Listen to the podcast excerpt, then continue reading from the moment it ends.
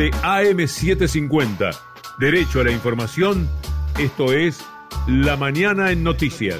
Muy buen día amigos de Spotify, soy Pablo García. Comenzamos a informarnos en este jueves 25 de febrero de 2021. Ya vuela de regreso al país el avión de aerolíneas argentinas que trae 904.000 vacunas de Sinopharm y se espera que llegue al aeropuerto de Seiza cerca de las 22 horas. El juez Ariel Lijo imputó a Horacio Rodríguez Larreta y Fernán Quirós por la privatización de parte de la campaña de inmunización y ordenó un allanamiento en el Ministerio de Salud porteño. La provincia de Buenos Aires superó las 400.000 vacunaciones y el jefe de gabinete, Carlos Bianco, destacó un récord de 30.000 en un solo día. Hoy la provincia de Buenos Aires tiene más de 3.200.000 inscriptos, hemos pasado las 420.000 vacunaciones, hoy tuvimos 30, más de 30.000 vacunados, es el récord. El gobernador nos ha dado una instrucción que es muy clara, a todo vapor. En la medida que vayan llegando las vacunas, toda la capacidad de los, vacuna de los 405 vacunatorios que hoy tiene la provincia de Buenos Aires va a estar a tope. Nosotros creemos que tenemos una capacidad máxima para vacunar por día de entre 50 y 60 mil. O sea que en la medida que lleguen las vacunas vamos a, a tomar ese ritmo. En las últimas 24 horas fueron contabilizados 8.183 nuevos contagios y se confirmaron 141 muertes más por coronavirus.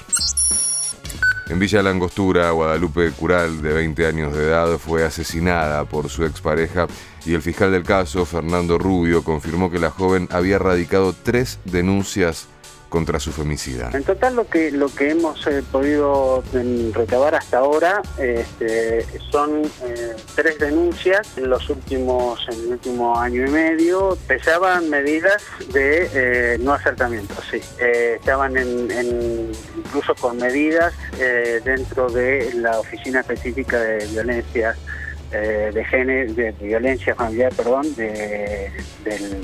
En el cierre de Sufrida por México, Alberto Fernández celebró el bicentenario del país y llamó a crear un sistema distinto al orden establecido. Como pasó en Argentina, las declaraciones de independencia de nuestros países tuvieron una característica singular, que era buscar el paso entre lo establecido y el futuro. La disyuntiva de hoy no parece ser distinta. Seguimos discutiendo entre los que quieren sostener el orden establecido y los que queremos un sistema distinto. Y hoy el presidente llega a Posadas, Misiones, desde México, y de allí viaja en helicóptero a Yapeyú, en Corrientes, para la tercera reunión de gobernadores del norte grande.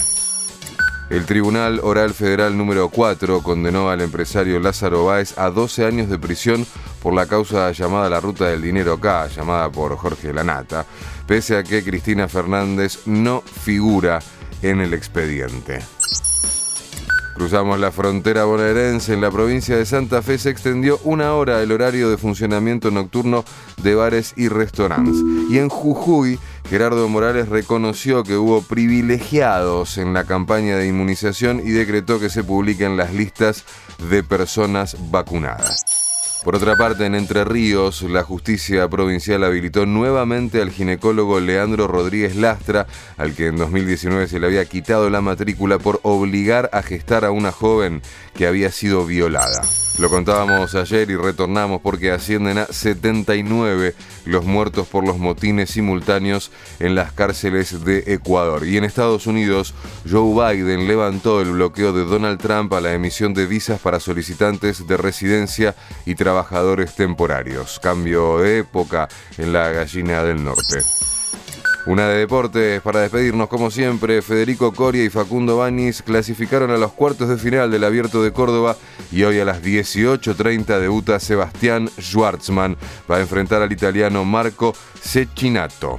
El pronóstico para hoy, lindo día, cielo despejado y una máxima de 30 grados. Que tengan un lindo jueves o previernes como se le dice ahora. Hasta mañana.